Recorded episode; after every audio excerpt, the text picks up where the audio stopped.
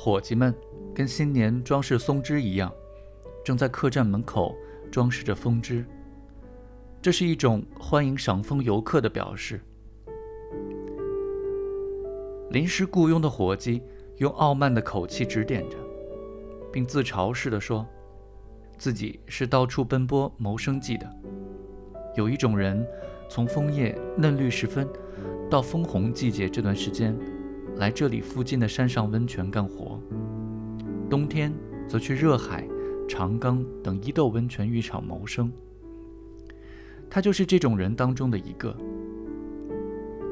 每年不一定在同一客栈干活，他好卖弄在伊豆繁华温泉浴场的经验，背地里尽唠叨这一带接待客人工作的短处。他那副搓着手死乞白赖拉客的样子，表露了毫无诚意的态度。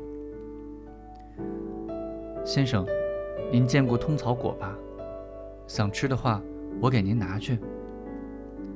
他对散步回来的岛村说了这么一句，然后把通草果连同蔓藤系在挂满红叶的枫枝上。枫枝大概是从山上采来的，足有屋檐高。那鲜艳的颜色顿时把大门口装饰得明亮起来。片片红叶也大得惊人。岛村拿着冰凉的通草果看了看，无意中。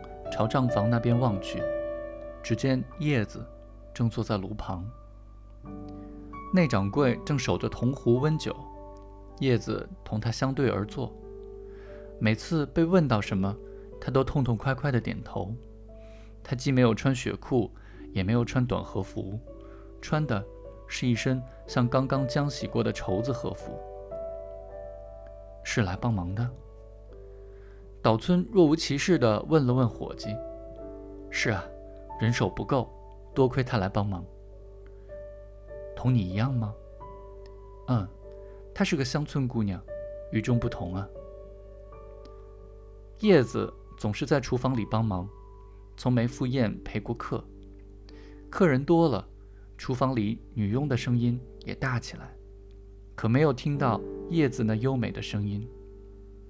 负责岛村房间的那个女佣说：“叶子有睡前入浴，在浴池里唱歌的怪癖，但她从来没有听见过。然而，一想起叶子在这家客栈里，不知为什么，岛村对找驹子也就有点拘束了。尽管驹子是爱他的，但他自己有一种空虚感，总把他的爱情看作是一种美的徒劳。”即使那样，驹子对生存的渴望反而像赤裸的肌肤一样，触到了他的身上。他可怜驹子，也可怜自己。他似乎觉得叶子的慧眼放射出一种像是看透这种情况的光芒。他也被这个女子所吸引了。岛村即使没有换驹子，驹子不用说也是常常来找他的。他去溪流尽头观赏红叶，曾打驹子家门前走过。那时候，他听见车声，断定又是岛村，便跑到外面来看。岛村却连头也不回，他就说他是个薄情郎。他只要被换到客栈，没有不去岛村房间的。去浴室的时候，也顺便走来了。若有宴会，就提前一个钟头来。一直在他那里玩到女佣来叫他。他还常常从宴会上偷偷溜出来，对着梳妆镜修整面容。我这就去做工，打算赚点钱。哦，赚钱，赚钱啊！说罢，他站起来就走了。不知为什么，他回去的时候总爱把带来的钵子、短和服这类东西撂在他的房间里。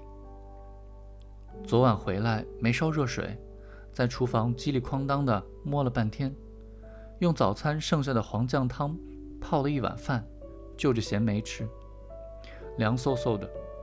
今早没人来叫我，醒来一看已是十点半，本来是想七点起来的，却起不来了。他把这样一些琐事，以及转了哪几家客栈，宴席上的情形等，都一五一十地向他说了一遍。我还会来的。他一边喝水一边站起来说：“或许不来了。三个人要陪三十个人，忙得不可开交，溜不出来了。”然而过了不多久，他又来了。真够呛啊！三十个客人，只有三个人陪，他们又是一老一少，我可够呛了。那些客人太小气了，一定是什么旅行团体。三十人嘛，至少要有六个人陪才是。我现在去喝几杯，吓唬吓唬他们。每天都这样，会变成什么样子呢？就连驹子自己也不免感到恨不能把自己藏起来。但他那副近似孤独的样子，反而显得他越发娇媚了。